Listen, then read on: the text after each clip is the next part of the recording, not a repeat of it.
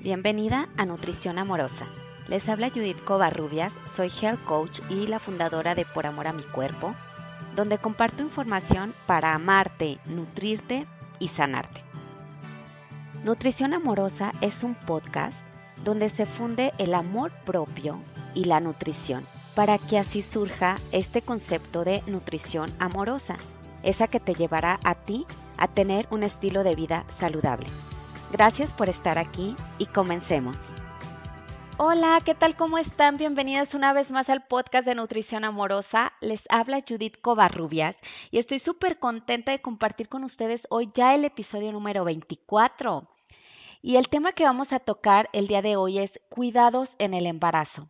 Y estoy pues contenta de grabar este episodio para ustedes porque sé que muchas mujeres están pasando hoy en día por esta etapa, muchas mujeres que nos están escuchando. Y hoy tengo una invitada, ella es Anilu Mendoza. Eh, es chef y health coach por el Institute for Integrative Nutrition de la ciudad de Nueva York. Eh, Anilu comparte a través de su blog parte de su experiencia en su cambio de hábitos, los cuales revolucionó con la llegada de su primer hija, que fue su principal motor para pues dar este giro y compartir a su familia los mejores hábitos. Actualmente Anilu da coaching uno a uno, también ella da talleres de cocina saludable, todo esto puede ser presencial o online, tiene coaching especial para mamás y para mujeres embarazadas, pues para ayudarles a llevar un embarazo saludable. Y les quiero decir que el día de hoy Anilu nos va a compartir una experiencia increíble que ella vivió pues a través de ese primer embarazo. Por eso hoy pues ella en base en su experiencia nos comparte pues qué cuidados debemos de tener cuando bueno estamos dando vida, ¿no? Anilu comparte una experiencia increíble eh, a través de, de, su primer embarazo que tuvo algunas complicaciones y a pesar pues de que ella tomó ciertas precauciones, bueno pues las cosas pasan, ¿no? Hoy eh, les pido por favor que me acompañen a darle la bienvenida a Anilu Mendoza porque está increíble su experiencia. Bienvenidos a todos y comencemos. Anilu, muchísimas gracias por estar hoy aquí en el podcast de Nutrición Amorosa. Te agradezco tu tiempo y el que vas a abrir tu corazón con esta experiencia tan profunda que, que, que te llevó a, dedicarte hoy a lo que haces. Estoy segura que la audiencia va a quedar bien sorprendida como yo al leer un poco sobre tu historia y aparte que es un contenido súper valioso, como que toda la información que nos compartes hoy le puede ayudar a muchas mujeres en prevenir y llevar pues a lo mejor un embarazo muchísimo más saludable. Y bueno, sin más preámbulo, Anilu, bienvenida y cuéntanos un poco de ti antes de entrar ya en el tema. Muchas gracias, Judith. Muchas gracias por la invitación y por este espacio para poder compartir mi experiencia con tu audiencia y poder, de alguna forma, a través de lo que yo viví, poder ayudar a más mujeres para que lleven un embarazo saludable y se eviten riesgos y complicaciones durante el embarazo y el parto. Claro. Anilu, ¿de dónde eres? Eh, soy de la Ciudad de México, Judith. Vivo aquí, bueno, aquí nací y toda la vida he vivido aquí. Eh, estoy casada, tengo dos niñas, Valeria, que ya va a cumplir siete años, y la chiquita es Isabela, que tiene cuatro años. Soy health coach y bueno, me dedico a ayudar a, mamás y a mujeres a cambiar de hábitos, a crear hábitos saludables en su vida, desde eh, la preconcepción, el embarazo y también ya después cuando, cuando somos mamás, a regresar ahora sí que pues al, cuerpo y a la vida que teníamos antes y también a la alimentación de los niños. Ay, me encanta todo, o, sea, está súper completo todo lo que Anilú se, se dedica. Pero miren, hoy ella nos va a platicar por qué ahora es health coach, porque vivió una experiencia como, pues de alguna manera la llevó a revolucionarse. Cuéntanos un poquito de tu historia, Anilú. El tema es cuidados en el embarazo y vamos a empezar un poco con la historia de Anilú. Muy bien, pues te, les platico mi experiencia. Empezó hace ya casi siete años, ahora en agosto Valeria cumple siete años y eh, ella nació prematura. A pesar de que yo tenía un embarazo bueno, no, no había tenido ninguna complicación, eh, todo fluía de manera normal, mis revisiones eran eh, pues cada mes, me hacían estudios, o sea, todo eh, pues se veía bien, se veía normal, ¿no?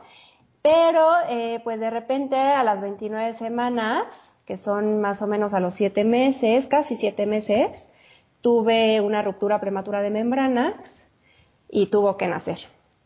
Así, eh, como de golpe, de sopetón, me, me llegó yo no estaba preparada para, para recibirla en ese momento, por supuesto. Eh, justamente cuando tuve la ruptura de membranas, yo estaba en el curso psicoprofiláctico.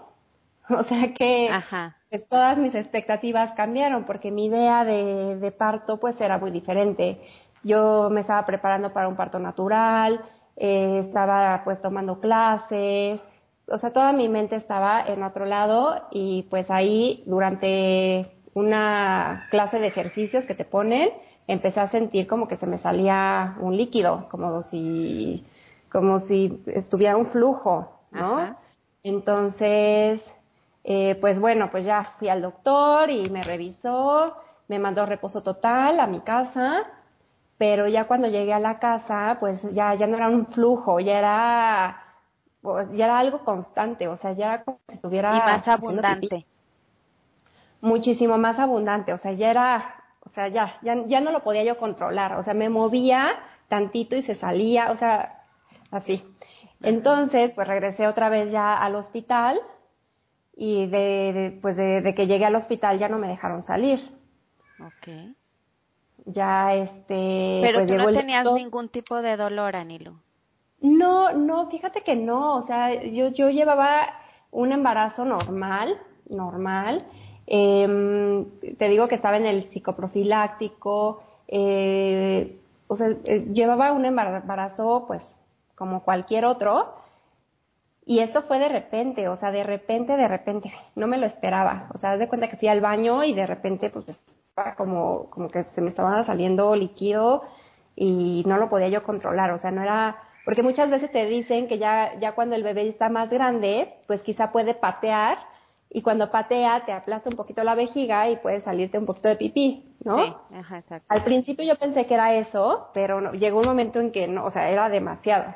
Okay. Eh, no tenía dolor, no tenía ningún otro síntoma, eh, o sea, nada más fue la ruptura de membranas, ¿no? Que es el, el saco donde, donde está el bebé. Viene el bebé, ok.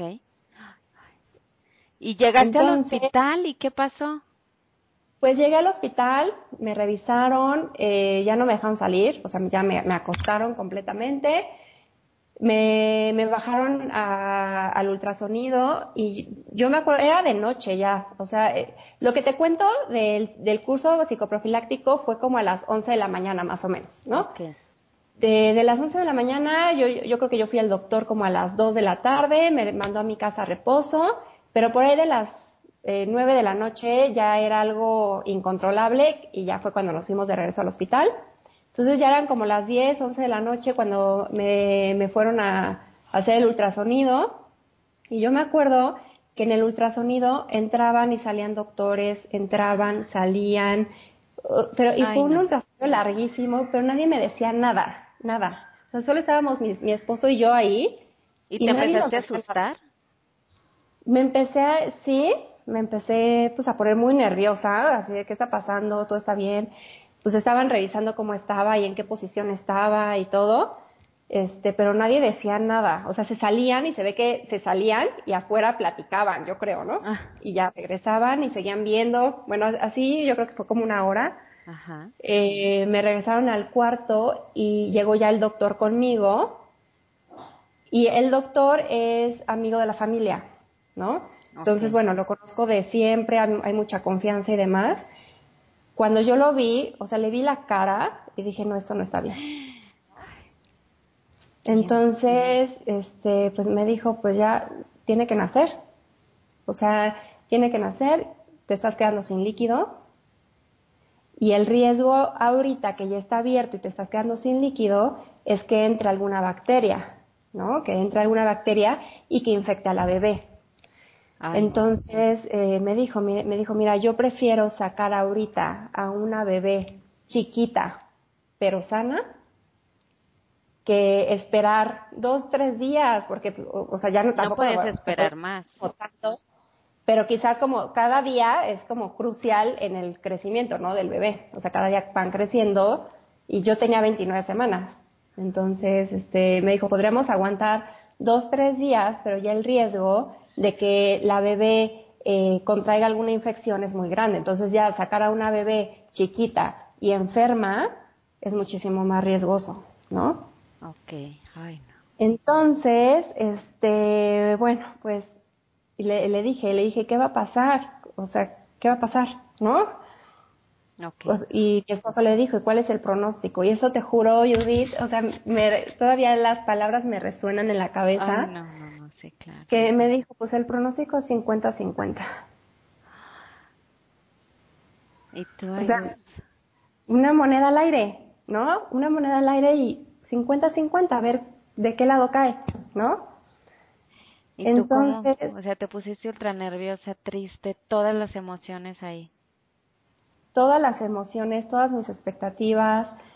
Em, empecé, empecé a temblar, me acuerdo. O sea, te juro que nunca había sentido tanto miedo, o yo creo que nunca había sentido miedo. O sea, miedo, yo temblaba, temblaba, temblaba. Ay, no. Pues ya, este, me llevan al quirófano.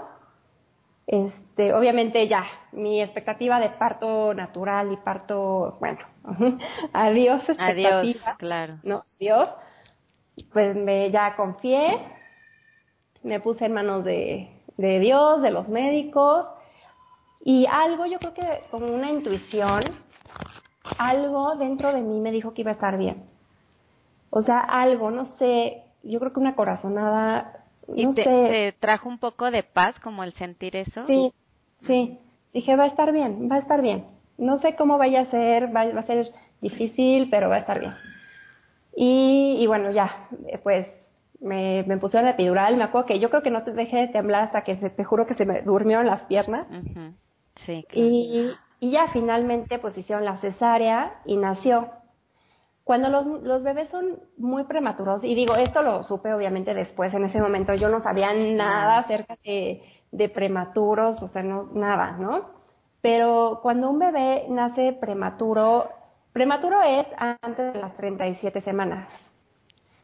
No, pero tu niña eh, era Sí, era mm. micro prematura, que es antes de las 34, de las 34 semanas, son como diferentes fases, donde ah. ya los riesgos empiezan a ser menores. O sea, tienes que, o sea, las 32 semanas, antes de las 32 semanas es como lo más crítico. De las de 32 a las 34, digamos que pues hay ya son bebés prematuros, pero son más fuertes. Y de las 34 a las 37, aunque son prematuros, pero realmente ya no necesitan eh, cuidados intensivos ni cuidados especiales. Ok. Pero pues Valeria era de 29, ¿no? Ay, no. Eh, y cuando son tan chiquitos, generalmente no lloran cuando nacen. O sea, nacen y los tienen que reanimar. Una sorpresa y una bendición que tuvimos es que Valeria lloró muy fuerte. Ay. Desde ahí ya fue una buena señal, ¿no? Desde ahí fue una súper buena señal. Eh, me acuerdo que antes de, que naciera, pues todo el quirófano estaba como callado, no escuchabas nada, había como mucha tensión. Cuando lloró, yo creo que hasta los mismos médicos se relajaron, de alguna forma, no sé. Sí, cambió como el entorno. Cambió, el entorno. Eh, nació, no me la pasaron, o sea, no la, no la toqué, no la vi. Luego, luego se la llevaron a terapia, a terapia intensiva. La vi de lejos nada más, pero se la llevaron, pues ya, pues a prepararla, a intervenirla, pues a todo lo que le tenían que hacer, ¿no? Y, y, ya, finalmente, pues ya yo pues me recuperé de la cesárea, o sea, todo, de, de mi parte, pues todo bien, o sea, y rápido. y rápido, ¿no?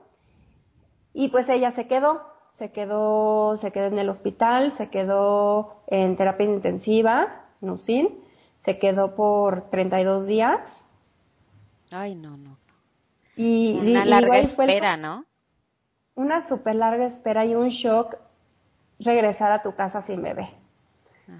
Yo creo que eso fue como que, no sé, la primera, como, como el primer enfrentamiento con la realidad, porque mientras estuvimos en el hospital, que yo, yo estuve dos días, pues de la recuperación de la cesárea y todo, pues estaba yo ahí y la iba a ver y regresaba a mi cuarto y la volví a ver, o sea, yo seguía ahí, pero cuando a mí me dieron de alta y me regresé a mi casa, o sea, en el momento en que llegué a mi casa y, llegué sola, fue un shock para ti.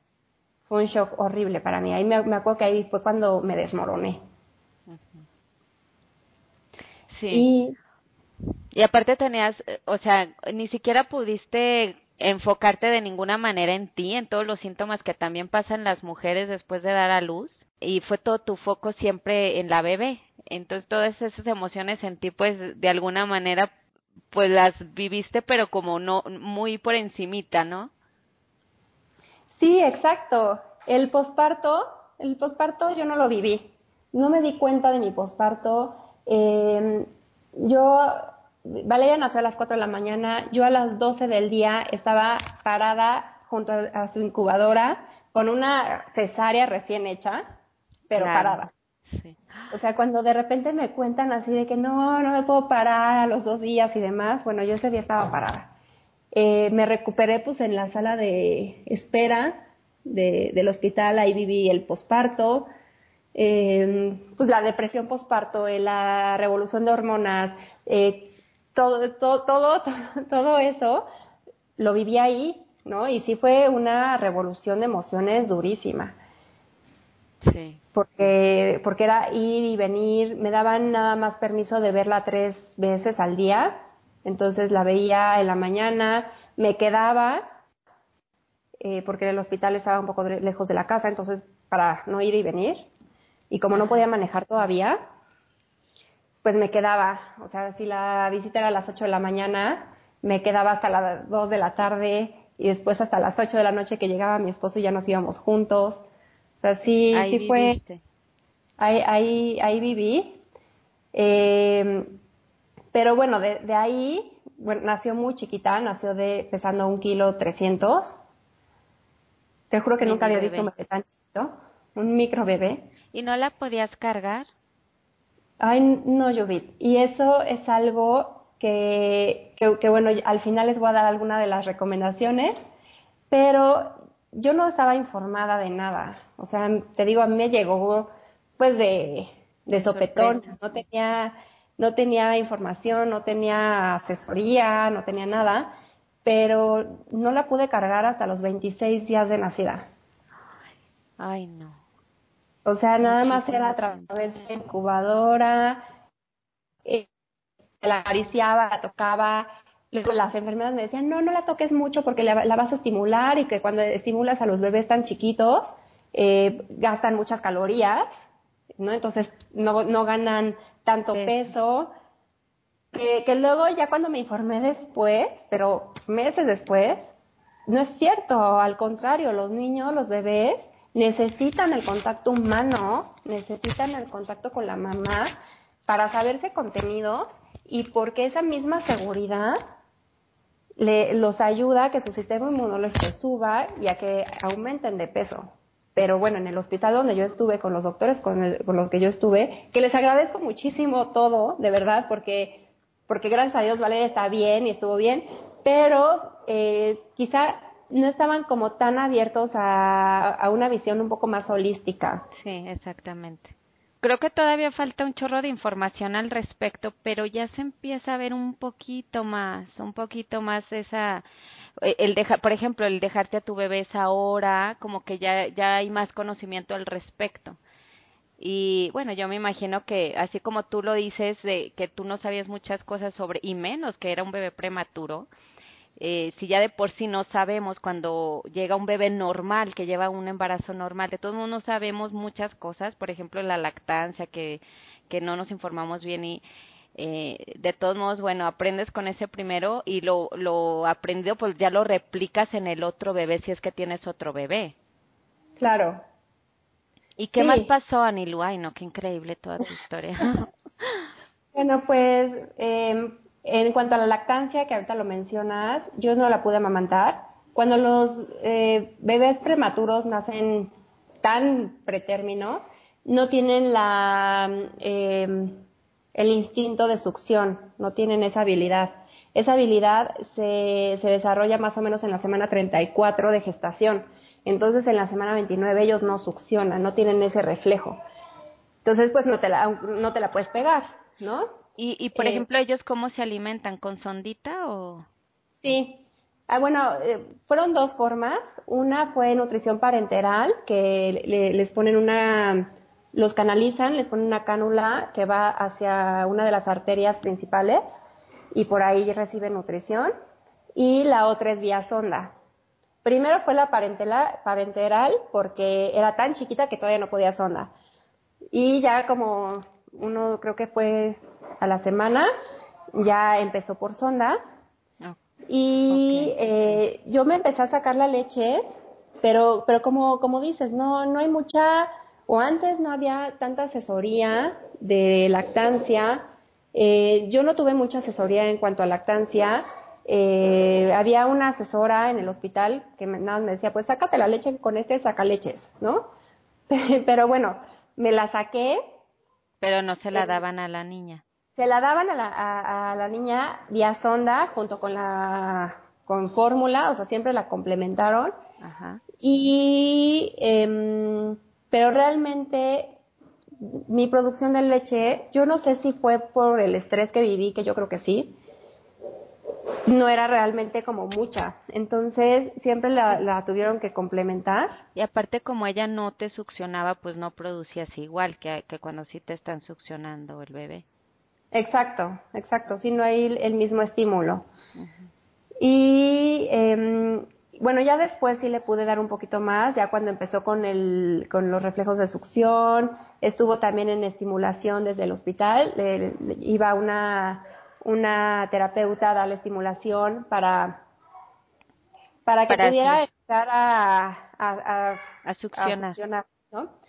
En fin, bueno, ya después, eh, pues ya le pude dar un poquito más de mi leche. Bueno, eh, ahora sí que a grandes rasgos, pues esto fue lo que pasó. Eh, gracias a Dios no tuvo ninguna complicación. Fue muy sana gracias a Dios, a pesar de, que fue muy chiquita, muy prematura, pero siempre fue dando pasos como hacia adelante, siempre hacia adelante, eh, no tuvo que ser intervenida eh, en nada. Siempre te dieron. esperar. Ahora, era como cosa de esperar que creciera fuera de mí, pero que, que creciera. Y siempre fue un panorama positivo, Anilu, nunca tuviste ahí como ninguna mala noticia, complicación durante esa espera. Fíjate que gracias a Dios no.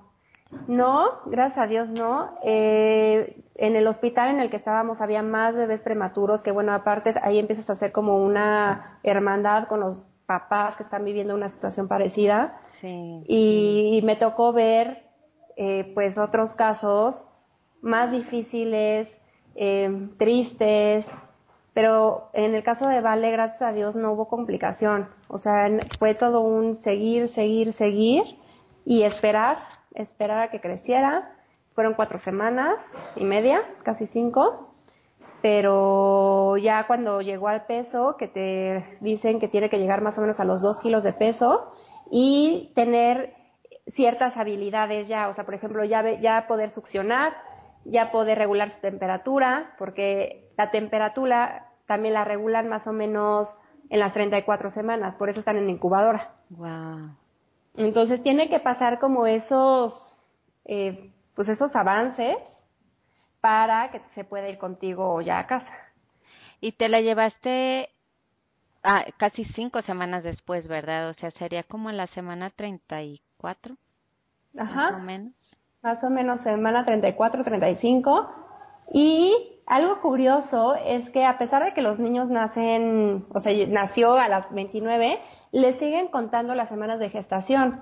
Hay dos, dos formas de, de, llevar la edad del, bebé, la edad cronológica y la edad gestacional. La edad gestacional es la que te va a indicar el momento de desarrollo en el que está.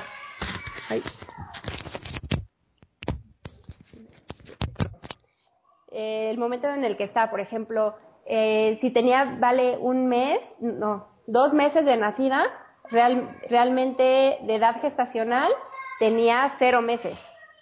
Claro. O sea, era como un bebé recién nacido. Si tenía cuatro meses de nacida, realmente tenía dos meses. Si, por ejemplo, para todas las habilidades psicomotrices y demás, si un bebé eh, normalmente se sienta a los seis meses, un bebé prematuro se va a sentar a los ocho meses. Por ejemplo, de, o sea, en el caso de Vale, que nació de siete meses, ¿no? Que lleva esos dos meses de desfase. Entonces siempre, siempre se lleva así. ¿Y en qué momento, digamos, que ya tiene, o sea, que ya no lo cuentas así entre gestacional y cronológico? ¿O siempre es así? No, hasta los dos años de edad, hasta los dos años de edad. Ah, que, que Vale tuvo, o sea, realmente sus avances fueron muchos y más o menos como al año y medio se emparejó eh, con los demás niños. O sea, por ejemplo, empezó a caminar, ella empezó a caminar como al año tres meses, que sería año un mes, ¿no? Ah, pues súper bien. Súper bien. Y ya como a los dos años realmente ya no se nota. O sea, ya, ya no, no está tanto el desfase en el lenguaje, en todo, ya no, ya no hay desfase. En lo que sí que todavía tiene arrastrando un poquito hasta la fecha es en cuanto a talla y peso. Porque siempre, de, bebé siempre estuvo como, pues como en, los límites bajos de las tablas de percentil, siempre estuvo en los límites bajos por ser prematura pero poco a poco pues ha ido agarrando peso, ha ido agarrando talla, entonces a pesar de que sigue siendo como de las más, las más bajitas de su salón, pero su, su crecimiento ha sido constante, que eso es algo muy bueno. O sea, no ha habido ningún estancamiento.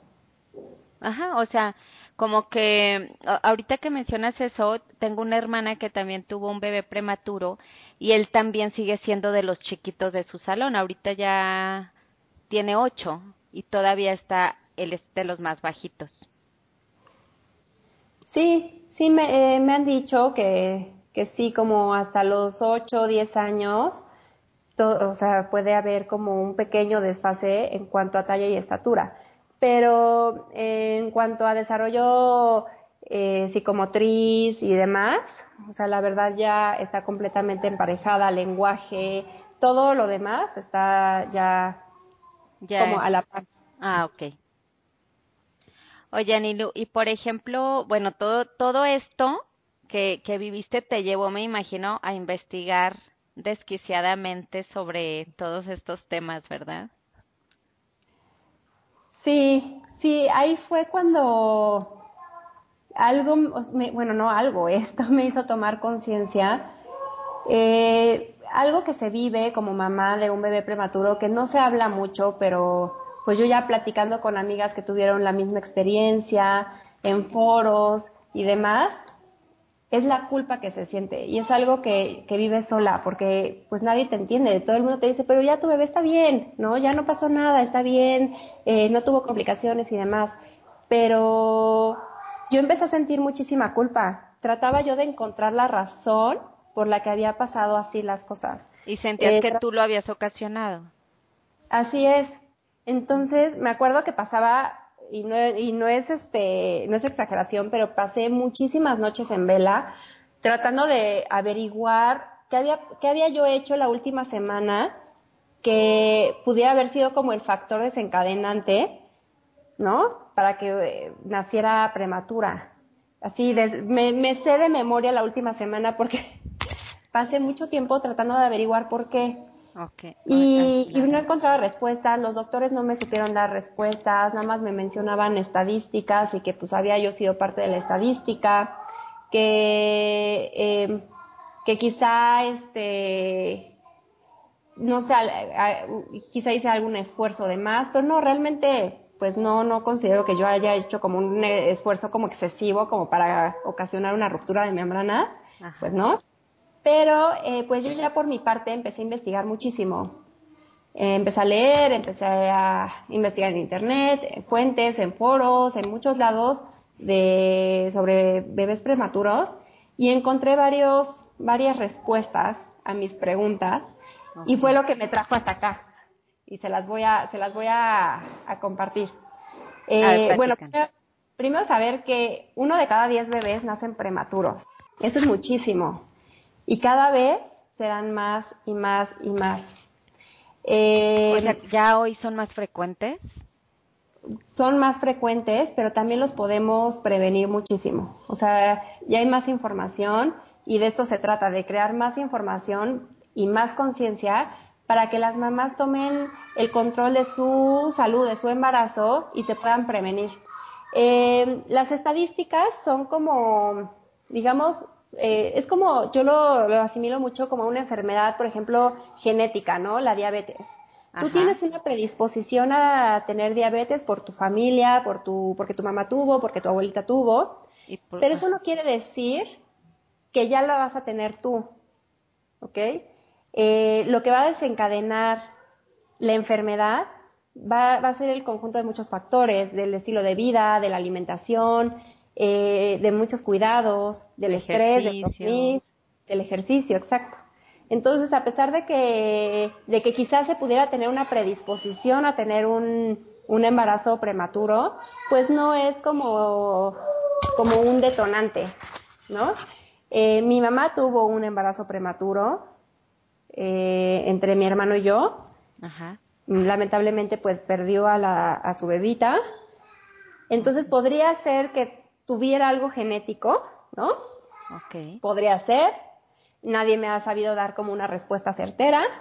Eh, pero las causas son, pueden ser varias. Pueden ser eh, algo, una predisposición genética, puede ser el estilo de vida, puede ser el fumar, el tomar, que yo no lo hacía, eh, pueden haber deficiencias nutricionales, eh, infecciones recurrentes, la preeclampsia, que es esta alteración en la presión sanguínea, eh, diabetes gestacional y obesidad, y partos prematuros previos. Yo en, estas causas realmente, pues yo no, yo no consideraba que, que tuviera como un estilo de vida de vicios o malo, pero tampoco era el más óptimo no era el más óptimo. Eh, realmente no me preocupaba yo demasiado por mi alimentación. O sea, comía pues muchos procesados, tomaba refresco, café, este, mi consumo de vegetales pues no era como mucho, o sea, realmente... Mm, pues, en, esa época todavía estabas trabajando en tu embarazo, Nilu?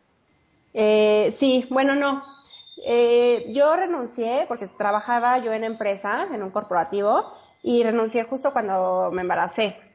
Pero digamos que sí, traía yo como que acarreando todo el estrés del trabajo, que sí viví con muchísimo estrés, dormía poco. Eh, entonces, bueno, fueron factores que si los vas juntando, pues sí, ¿no? Sí se va, se va llenando como el vasito. Ok. Y algo muy curioso cuando empecé a investigar todo esto eh, fue de las deficiencias nutricionales y de las infecciones recurrentes, porque eh, algo que me, me, dijo el doctor es que pudo haber sido también una infección vaginal, ¿no? Una infección vaginal que una bacteria pues debilitó las membranas y se rompió. Siempre es muy delicado eso de las eh, infecciones vaginales cuando estás en el embarazo, ¿verdad? Sí, sí, sí, sí. Eh, y, se, y se pueden controlar y se pueden prevenir. Pero si además de una infección tenía una deficiencia nutricional, pues por supuesto que mi sistema inmunológico era bajo, ¿no? No, no me alimentaba de forma correcta. Y algo muy curioso es que durante mi embarazo, mi antojo más recurrente fueron las espinacas. Ajá. Yo comía espinacas como si fueran palomitas. Así crudas. Así crudas, así sin sal, así sin limón, así sin nada. Yo las, las compraba, las lavaba, las desinfectaba y así me las comía así, una tras otra, una tras otra. No sabes lo rico que me sabían. Me sabían deliciosas. Digo, yo ahorita como espinacas y todo, pero no es como que digas, me voy a comer un plato de espinacas crudas. Oye, Anilu, la sabiduría del cuerpo, ¿no? La sabiduría del cuerpo, literal. Mi cuerpo me estaba pidiendo a gritos hierro. Y yo en ese momento pues no lo sabía escuchar, no tenía yo esta conexión mente-cuerpo, no, no sabía que algo realmente eh, me estaba faltando. Yo nada más pero tú, te ¿tú te suplementabas? O sea, si estabas tomando como multivitamínico por lo menos o algo así. Mira, me suplementaba, pero con lo básico que te recomiendan los médicos, que es el ácido fólico, ¿no? Eh, y sí tenía un multivitamínico para embarazadas. Pero, a lo mejor para ti, como tenías esa deficiencia en hierro, no era suficiente el multivitamínico, necesitabas como una dosis extra de hierro. Exacto, exactamente, pero no lo sabía. No lo sabía, eh, no lo sabía escuchar. Yo nada más me las comía y nada más. pero, pero sí, el, el cuerpo me estaba pidiendo a gritos. Entonces, tanto pudo haber sido una infección vaginal como una deficiencia o el conjunto de las dos cosas, porque una, una infección quiere decir que hay un sistema inmunológico bajo. ¿Y porque hay un, un, sistema inmunológico bajo? Porque hay deficiencias nutricionales, ¿no? Porque el intestino no está sano, porque no estás consumiendo realmente eh, los alimentos que tu cuerpo necesita para nutrirte bien. Y es que, pues, o sea, es tan importante el tener conciencia. Bueno, ya ahorita yo también lo sé, pero en mi primer embarazo y segundo, la verdad es que no. Pero pues es que estás creando vida, necesitas exactamente los alimentos que te van a ayudar a, que esto sea sano, porque aunque dicen eh, que el bebé como que siempre va a absorber lo mejor que tú tienes, aunque tú te, te, no sé, te desnutras o lo que sea, como que lo mejor que tú tienes se va a ir al bebé. Por eso también tan importante llevar una buena nutrición de manera personal para que no te afecte tanto y, termines súper dañada después del embarazo, ¿no? Sí, exactamente, Judith. Como tú lo dices, el bebé va a tener siempre lo mejor. El cuerpo es sabio y su prioridad en el embarazo es el bebé, es nutrir al bebé. Y la placenta y todo se va hacia el bebé. Y, y la mamá podría estar anémica y el bebé nacer bien, ¿no? Eh, que fue algo pues similar a lo que a mí me pasó, que mi bebé estaba bien, gracias a Dios, ella eh, nació muy sana, chiquita pero sana, pero eh, pues fue consecuencia de una deficiencia mía o de una mala nutrición mía. Ajá. Ya nos mencionabas cuáles son como las causas principales que pueden detonar a lo mejor un, un bebé prematuro, ¿no? Las voy a repetir, Anil, una más para poner en contexto es, bueno, depende del estilo de vida y tu forma de alimentarte, si fumas y, bebes alcohol, deficiencias nutricionales, infecciones recurrentes, la preeclampsia, diabetes gestacional y un parto prematuro previo. Aquí ya Nilu nos cuenta un poco de, a lo mejor tú, tú ahorita crees que puede haber sido el conjunto de la infección con una deficiencia nutricional, ¿verdad, Anilu? Así es. Y todo esto te llevó a esa investigación, a tomar cursos, me platicabas sobre talleres, pero, o sea, ¿qué surgió en ti, Anilu? Como, a ver, platícanos.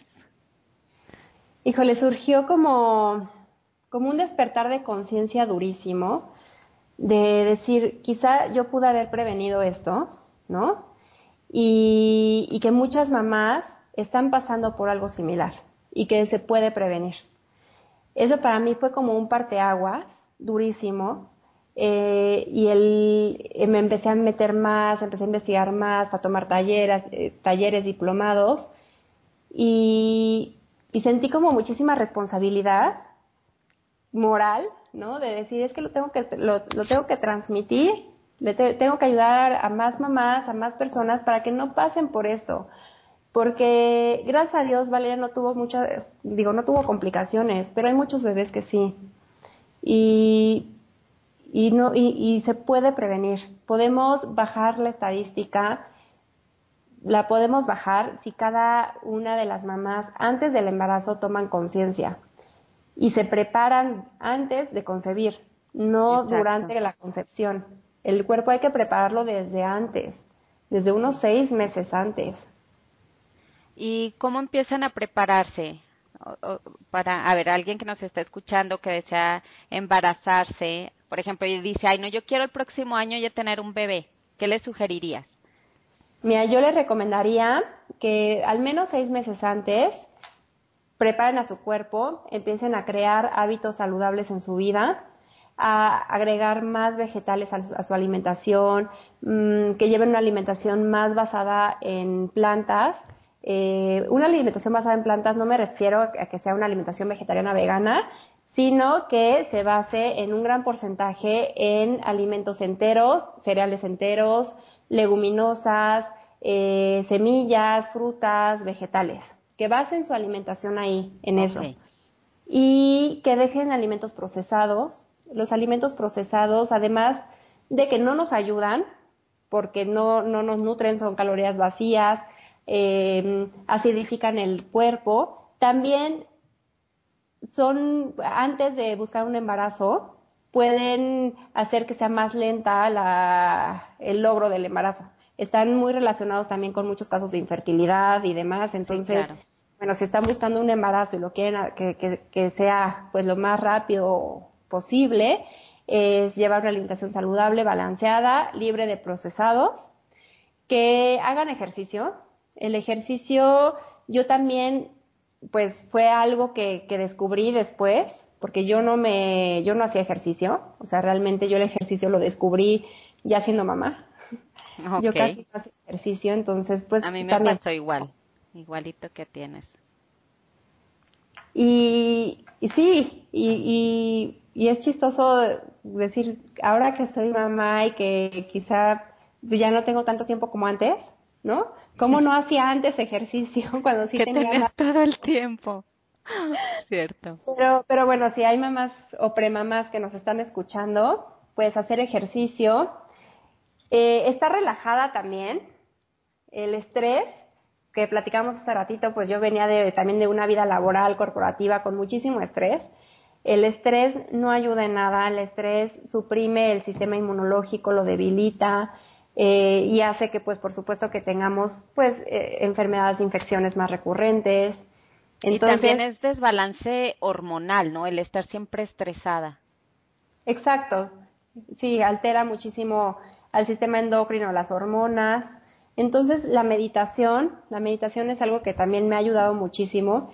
Ya con mi segundo embarazo, por supuesto que cambié muchísimas cosas, muchas cosas. Eh, ya hacía más ejercicio, ya me alimentaba de una forma un poco más saludable, eh, porque digo, todo ha sido un camino, no crean que de, de la noche a la mañana cambié completamente todos mis hábitos y me convertí en una persona saludable, no, ha sido un proceso que sigo viviendo el proceso, ¿no? Pero yo bueno, yo creo que en el proceso se vive, ¿no? Siempre. Exacto. Exacto, es un camino y tú vives ese camino, ¿no? Y ya con Isabela, pues fue, fue diferente. Ya el embarazo fue más saludable. Isabela también fue pretérmino, pero ella llegó a las 36 semanas, casi 37. Este, entonces, bueno, quizás, por eso te digo, quizás sí haya habido algún factor genético en mí, ¿no? Y al tener ya un parto prematuro, tus posibilidades de tener un segundo parto prematuro se aumentan, pero pero bueno, ya fue un escenario completamente diferente. O sea, yo Isabela me la llevé a, la casa en el momento, en el primer momento. O sea, ya se fue contigo. Sí, la cargué cuando nació, o sea, fue completamente distinto, completamente distinto. Eh, pero bueno, ¿qué, ¿qué, les recomiendo a las mamás? Además de, de estar relajadas, suplementarse adecuadamente. Nos recomiendan mucho cuando vamos a buscar un bebé que tomemos el ácido fólico. Y parece ser que el ácido fólico es la panacea del embarazo y ya que ya con eso ya la libraste en todos los sentidos. Y no, el, ácido fólico es uno de los suplementos que hay que tomar que es importantísimo para el desarrollo eh, del bebé, para el desarrollo del tubo neural y todo, pero no es el único, ¿no?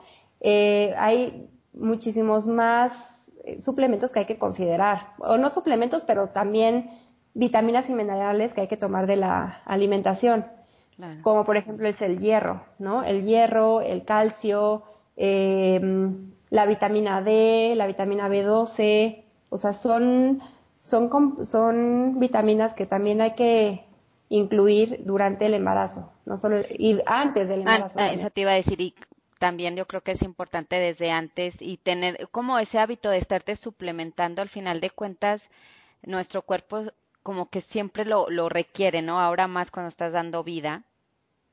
pues con muchísima mayor razón. El omega 3 es algo también importante, ¿no? Para de suplemento.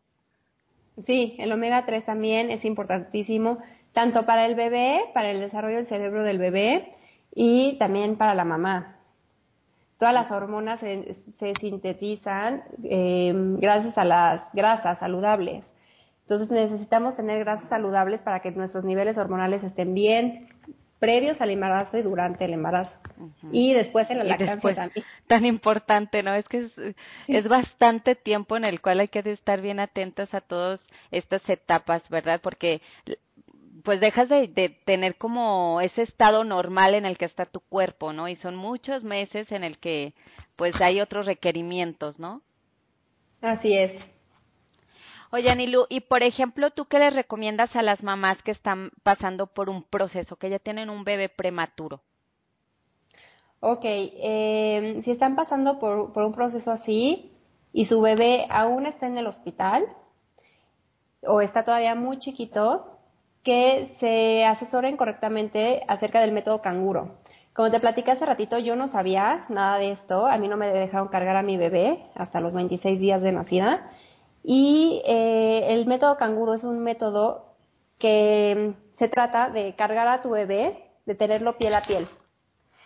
Eh, este método ayuda muchísimo y está demostrado que eleva el sistema inmunológico del bebé, que los ayuda a que crezcan con mayor rapidez, que ganen más peso más rápido y también que propicia el inicio de un apego seguro mamá con bebé. El tema del apego en, recién nacidos prematuros es súper importante porque ese vínculo a través de una incubadora lo cortan durísimo y el apego que es tan importante en los primeros días de vida se ve de alguna forma mermado. Entonces, además de ser súper doloroso tanto para la mamá como para el bebé. Entonces es importante que se asesoren de este método canguro, que que le pidan a los médicos, a las enfermeras y a todo el equipo de USIN, USIN es eh, terapia intensiva de neonatos, que les dejen realizar el método canguro, que los dejen. A mí te digo que no, no me dejaban, el pediatra no me dejaba y las enfermeras tampoco no me dejan casi casi ni acariciarla. Entonces, eh, infórmense del método canguro. Otro, otro tip que les recomiendo es la lactancia materna que es fundamental para poblar de bacterias buenas al intestino del bebé. En la leche materna encontramos muchísimos probióticos y bacterias que van a, ir formando la microflora del bebé. Porque, mira, sobre todo cuando nacen los bebés por cesárea, ya ves que, bueno, cuando nacen por el canal vaginal, ahí también llevan todas estas bacterias benéficas los bebés, ¿no? Entonces, cuando nace por cesárea, pues ya esta bacteria no, no, la, no la agarra el bebé, benéfica, más si no le das lactancia, o sea, que es fundamental, no, no, solo para la vida cuando es bebito, o sea, esto es de por vida, ¿no? Sí, y es súper importante por lo que mencionas, Judith, y porque cuando los bebés son tan prematuros, eh, en algunas complicaciones que llegan a tener, reciben antibiótico. Entonces, imagínate oh. que de por sí no tienen bacterias en su intestino, no tienen microbiota y además están recibiendo antibiótico. Entonces, eh, son bebés que empiezan la vida con un sistema digestivo muy debilitado, muy debilitado. Entonces, por eso es tan importante la lactancia materna en todos los bebés, pero sobre todo en bebés prematuros, para ayudarlo, y en bebés que nacieron por cesárea, efectivamente, para ayudarlos a poblar su, su intestino de bacterias benéficas y a poder eh, contrarrestar de alguna forma los efectos del antibiótico en caso de que se los lleguen a suministrar. Okay. Entonces, pues, aunque no se, los, no se las puedan pegar eh, por las semanas de gestación, aunque se los administren por sonda, pero que sí eh, reciban leche de, de mamá.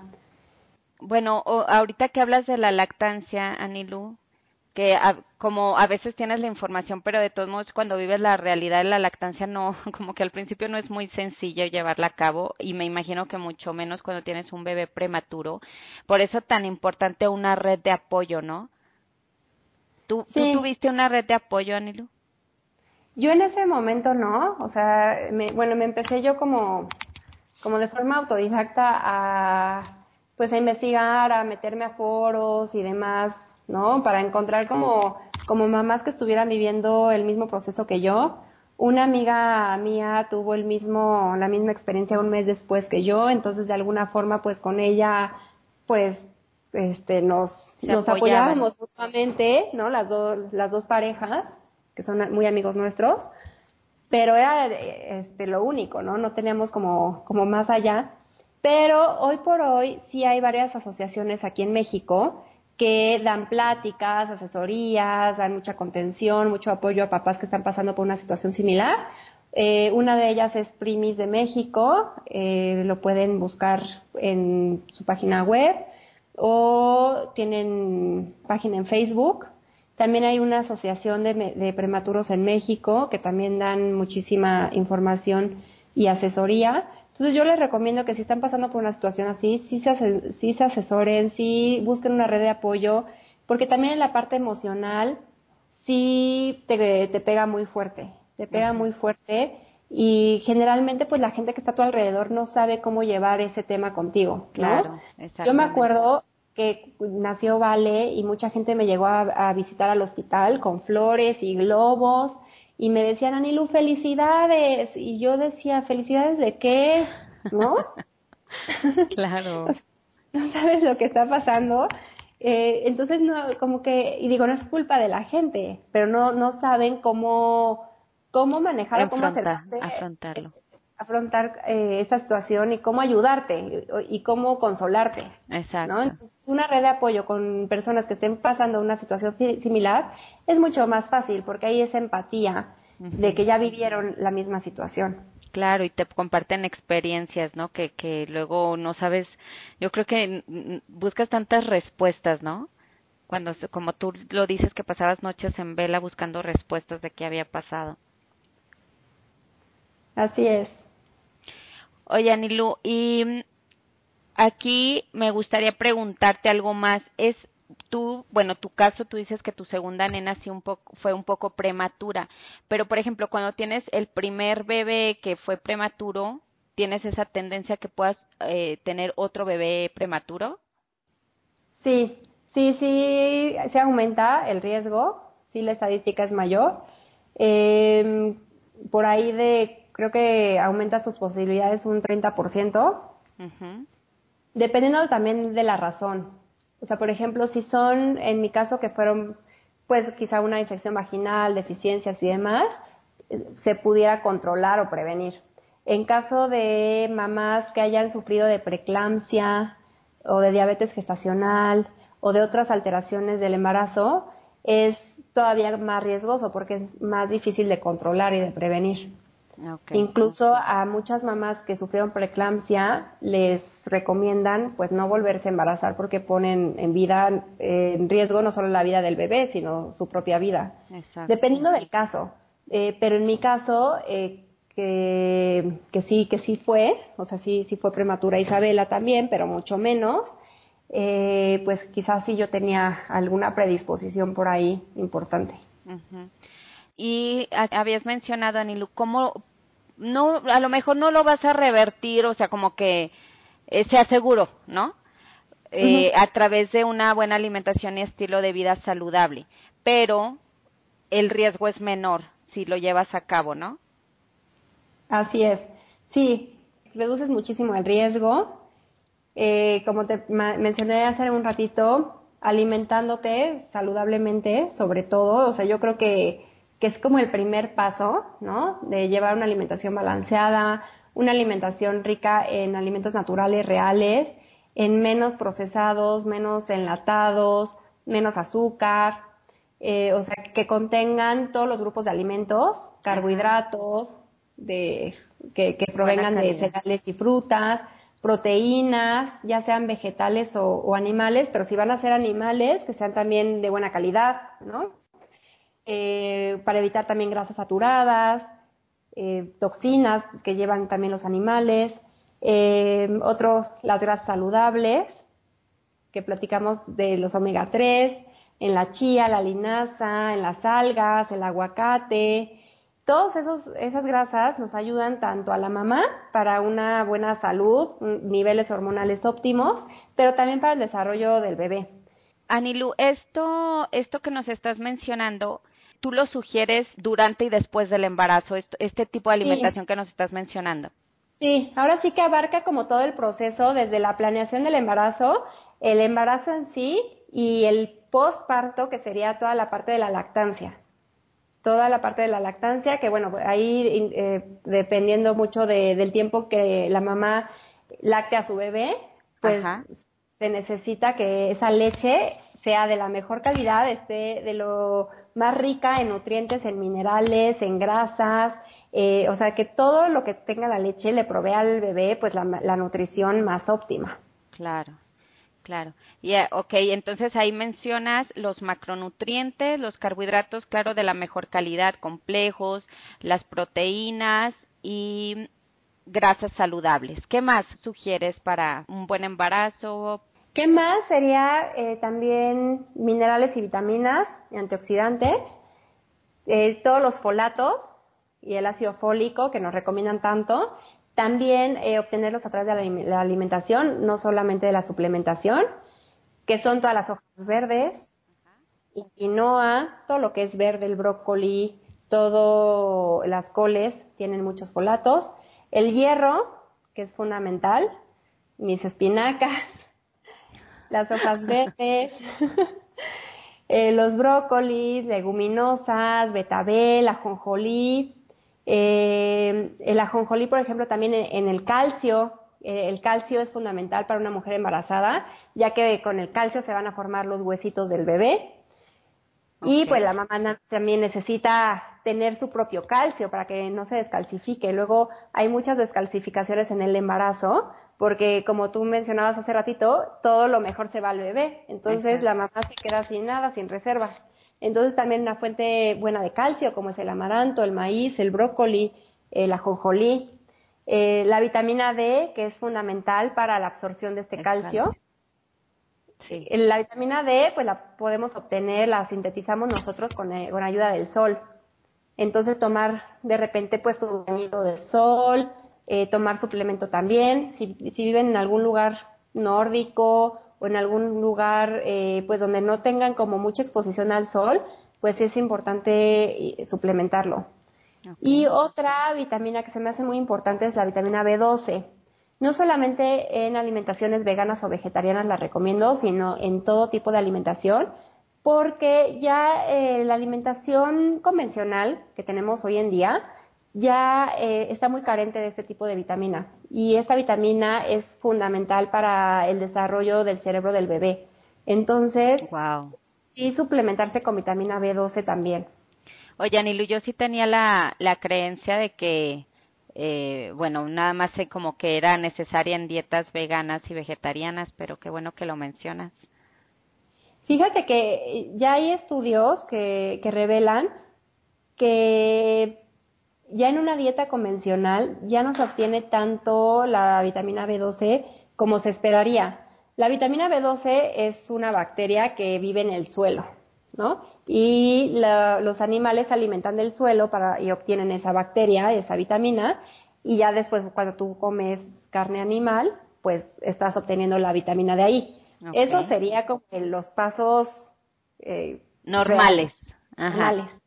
Pero, ¿qué pasa hoy en día? Que en una, em, en una cría convencional de animales, en donde ya no comen alimentos del suelo, sino que más bien les están dando granos o otro tipo de alimentos, esos mismos animales, las vacas, los pollos, cerdos, demás, no están obteniendo realmente esta vitamina del suelo. Entonces su carne es deficiente de vitamina B12.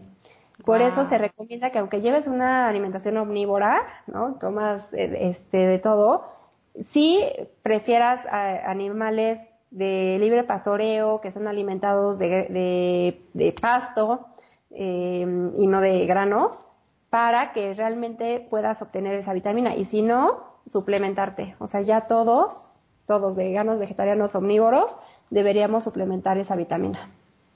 gracias por compartir eso. Está, bueno, más bien todo lo que nos has compartido hoy, Anilu, y eh, el hecho que nos hayas abierto el corazón y contar toda pues algo tan íntimo que tú viviste, pero sin embargo yo creo que el hecho que estés compartiendo tu historia, pues va a haber más mujeres como que afines y que puedan eh, tener un apoyo y sentirse informadas por porque tú estás compartiendo tu experiencia, ¿no? Y saber también qué hacer, ¿no? Eh, ya para ir cerrando con este podcast, Anilu, me gustaría que nos mencionaras la gente cómo te puede encontrar, tus redes sociales, correo, página web. Ay, muchas gracias, Judith. Eh, me pueden encontrar, estoy en todas las redes como Anilu Green Life, Anilu Green de verde y Life vida. Ajá. Eh, mi página web es www.anilugreenlife.com y estoy en Instagram y Facebook. ¿Y tu correo? Y mi correo es, eh, bueno, ese sí, es un poco diferente, es anilu.healthcoach.gmail.com. Okay. Ahí me pueden contactar en lo que yo las pueda ayudar y asesorar. Yo feliz. Miren, Anilu también, o sea, hace talleres presenciales y online, también da coaching uno a uno presencial y online.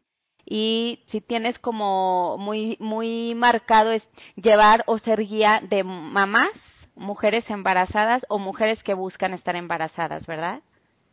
Así es, y eh, de alimentación infantil. O sea, ya, ah. ya cuando los niños ya empiezan con la alimentación complementaria, que de repente eh, les cuesta mucho a las mamás el darles a los niños que los vegetales, las verduras, y empiezan a ser como más picky y no quieren y demás, también las llevo en ese proceso para crear hábitos saludables desde que son pequeños. Entonces, digamos que es desde la preconcepción hasta que ya los niños están ya comiendo ya muy saludables. Muy sólidos. Ay, no, y súper importante, mira, yo lo veo, por ejemplo, con mis hijas, con quien no estuve informada y con mi chiquito, que con él sí estuve ya muchísimo más informada, y sus hábitos alimenticios, pues Leo se va, o sea, fluye, ¿no? Conmigo y se come todo, y tengo dos niñas que son súper piquis todavía con ciertos alimentos. Entonces, si empiezas desde bebitos a introducir todas las verduras, vegetales, granos, cereal, todo esto de acuerdo a su edad y los acostumbras desde chiquitos, la verdad es que ya al final cuando van creciendo es muy sencillo que sigan alimentándose saludablemente.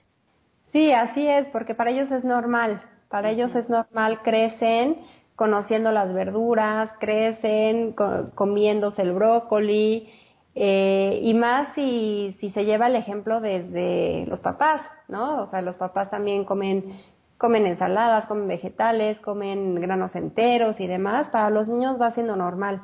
Claro. Ya cuando hay un niño que quizá a los siete años apenas le vas a presentar un, un brócoli, es más difícil, aunque no imposible, porque sí se puede, pero ahí sí ya es un poquito más, más complicado, pero si empiezas desde, desde siempre, y fíjate que desde el embarazo, porque en el embarazo todo se va desarrollando el gusto, las papilas gustativas en los bebés. Entonces todo lo que tú comes se va a, pues a, líquido amniótico a través de la placenta. Entonces, si lo, lo, que tú comes durante el embarazo va a predisponer de alguna forma los gustos de tu bebé. Entonces, si, si comes eh, alimentos naturales y frutas, verduras, va a ser más fácil que después el bebé los acepte, porque ya los va a reconocer. Sí, por supuesto. Y eso yo, yo lo he vivido, como te digo, con, con mis hijos y sí es totalmente cierto que lo que comes también en el embarazo y luego se lo presentes ya aquí cuando lo tenemos nuestro bebé, lo acepta de una forma muy sencilla. Así es. Anilu, muchísimas gracias por tu tiempo y por todo lo que nos compartiste en, este podcast. Ya tienen ustedes todos los datos de contacto de Anilu por si tienen dudas o comentarios, ya saben dónde encontrarla. Yo voy a dejar sus datos en, la descripción de, este podcast. Y muchas gracias, Anilu. Un abrazo. Ay, muchas gracias a ti, Judith, por abrirme este espacio eh, muchas gracias de verdad a toda la audiencia que te escucha y que nos escuchó el día de hoy. Y pues estoy a sus órdenes para ayudarlas en lo que, en lo que se les ofrezca. Ok, muchas gracias Anilu. Hasta la próxima. Hasta la próxima.